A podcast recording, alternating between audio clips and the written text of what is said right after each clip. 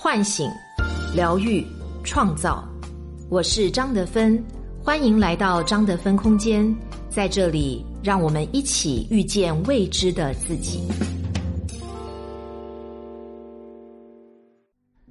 微信关注公众号“张德芬空间”，回复“喜马拉雅”，免费领取价值一百九十九元《遇见未知的自己》线上体验营。大家好，我是今天的心灵陪伴者山明，和你相遇在张德芬空间。今天跟大家分享的主题是在关系的矛盾中寻找真实需求。作者妙黛。当一段亲密关系死掉，我们总会去评判谁对谁错，仿佛幼稚的那个就是罪大恶极，付出更多的那个只是受害者。电影《原谅他七十七次》中，阿萨饰演的女主伊娃就是没错的那个，但是默默付出的背后，他又用一个小本本记录着伤心时刻，直到第七十七次，他放弃了希望，选择离开。看起来这像是一个女孩无法等男孩长大的故事，但是细细想来，伊娃也并不是无辜的。一段关系的消亡都是两个人的合谋，亲密关系是两个人的情感流动，也是一个人的人格成长。所有的离开都是蓄谋已久。故事从伊娃决定分手、选择离开的回忆展开。离开前的那个夜晚，他似乎等待着亚当对他说些什么，可是亚当像以往一样，完全察觉不到他情绪的失落。一滴眼泪悄悄滑落，伊娃在亚当的睡梦中悄悄离开。相处这么久，伊娃总是在失望和原谅里游走，而意外怀孕成为伊娃决定分手的最后一击。明知道有风险，亚当在性生活的时候却没有戴套，还随口说了一句：“怀上就结婚呢。”果然，伊娃就在那次中招。他没有大哭大闹，也没有用怀孕威胁亚当结婚，因为他知道亚当就是这种没有规划的人，而结婚并不能让他成熟。伊娃一个人做了流产手术，躺在冰冷的手术台上，聚光灯的照射下，他的心随着肚子里的孩子一同死去。失望是一点一点积攒起来的。回想第一次原谅。是一次关于男友看电影迟到的小事。伊娃作为律师，她最讨厌别人迟到，亚当却从不在意。而他们处理争吵的方式似乎也很典型。伊娃发着脾气，留给亚当一个背影让他去追。亚当惯用的哄女友手段，先是找个借口天气不好堵车，然后再一味的认错讨好。我答应你，以后肯定不会啦。这样的吵架就是他们每一次争吵的缩影，也是我们生活中很多情侣夫妻吵架的模型。很多通过发脾气的方式逼迫对方投降，但是男孩根本认识不到自己的错误，只是通过和稀泥的方式让事情赶紧过去。他们之间从来没有一次认认真真的探讨矛盾与冲突，就连分手，伊娃都是突然搬走，然后留下一句。就因为我们是成年人，所以有些话不用说的那么清楚。正是因为如此，伊娃经历了七十七次的绝望。之前的每一次绝望，他都在心里记了一笔账。他期待随着自己原谅对方的次数增加，能换来对方的改变。可是他逐渐发现，原谅越多，失望越多。这一次，他拿走了自己的所有物品。唯独在卫生间的柜子里留下了名为“原谅他七十七次”的笔记本。他们的爱情还有转机吗？等待一个男孩长大就是妄想。伊娃离开后，随着亚当的一次酒后乱性，那本笔记本也被另一个女孩翻了出来。回首亚当和伊娃的每一次争吵，似乎都透露着伊娃对亚当的期待。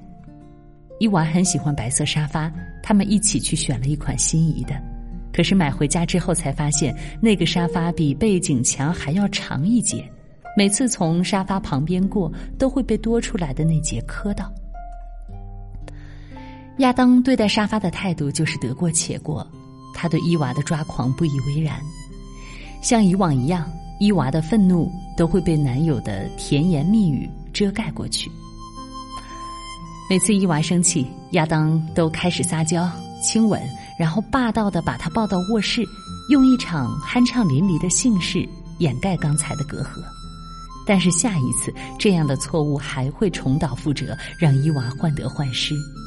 可是她不知道的是，男友无法长大，并不是不够爱她，而是潜意识里的巨婴心理。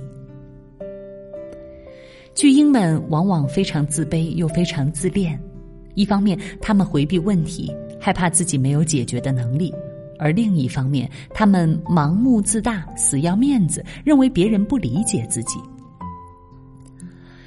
亚当已经三十多岁的人了，谈起工作的规划就会说：“你知道的，我学法律是被爸妈逼的。”从大学到工作的十年中，亚当明明有无数次机会改变职业，可是他没有付出任何行动。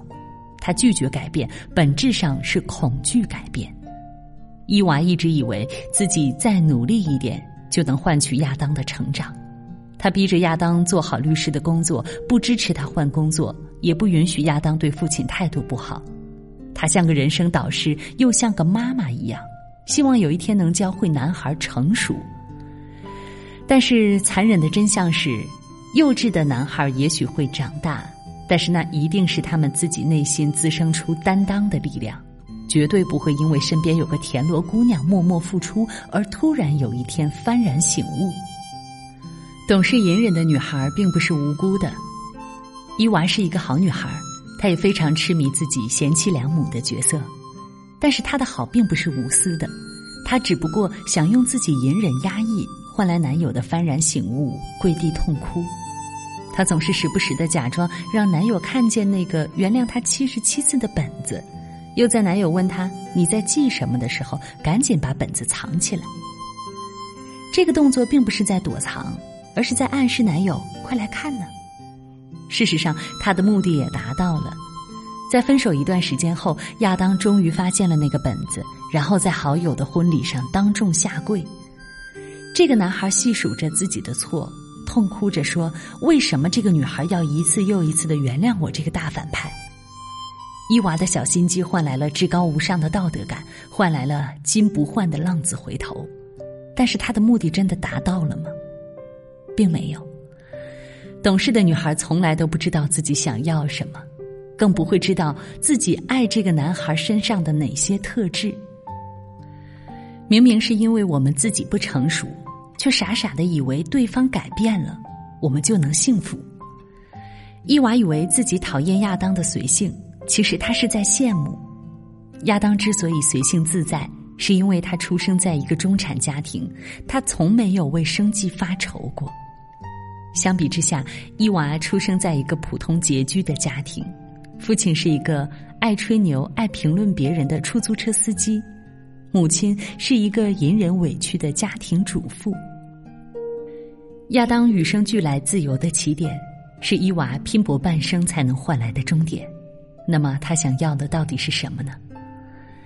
假装原谅七十七次，不如真正放过一次。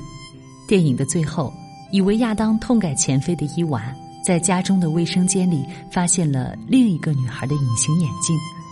走出家门，他扔掉那个原谅他七十七次的本子，然后轻松一笑。那个本本是我故意放在这里让你找到的。我猜隐形眼镜也是女孩放在这里让我找到的。这一笑。也许就是女孩看到自己曾经的幼稚，也是对彼此的放过。电影中的男女分开了，而现实中像他们一样的我们呢？其实，决定我们能不能走下去，并不是原谅多少次，而是两个人能不能看清自己真实的需求。第一，从恋爱的初衷寻找对方的闪光点。亚当之所以能够吸引伊娃，就是因为他身上的自由散漫。恰好是伊娃自我压抑的部分，但是时间久了，内心的不安又会取代渴望，对方的闪光点就会变得难以忍受。我们期待改造伴侣，往往不是因为伴侣变了，而是因为我们的需求发生改变。这个时候，找回当初爱上彼此的初心，对彼此的包容，才不会被日常的琐碎磨掉。第二，透过纠结与内耗，看到自己的不安。伊娃在和亚当的情感内耗中，有很多地方都折射出了他自己内心的不安与渴望。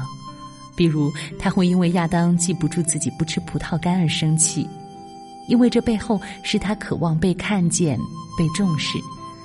而我们跟伴侣生气的时候，到底自身没有满足的地方是什么？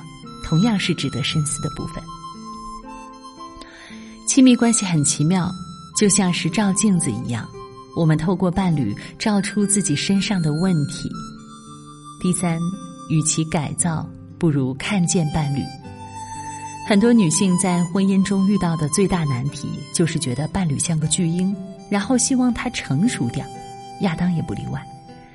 巨婴男孩的内心深处其实是渴望被认可、渴望被肯定。比如那个超长沙发，其实结果明明已经改变不了了。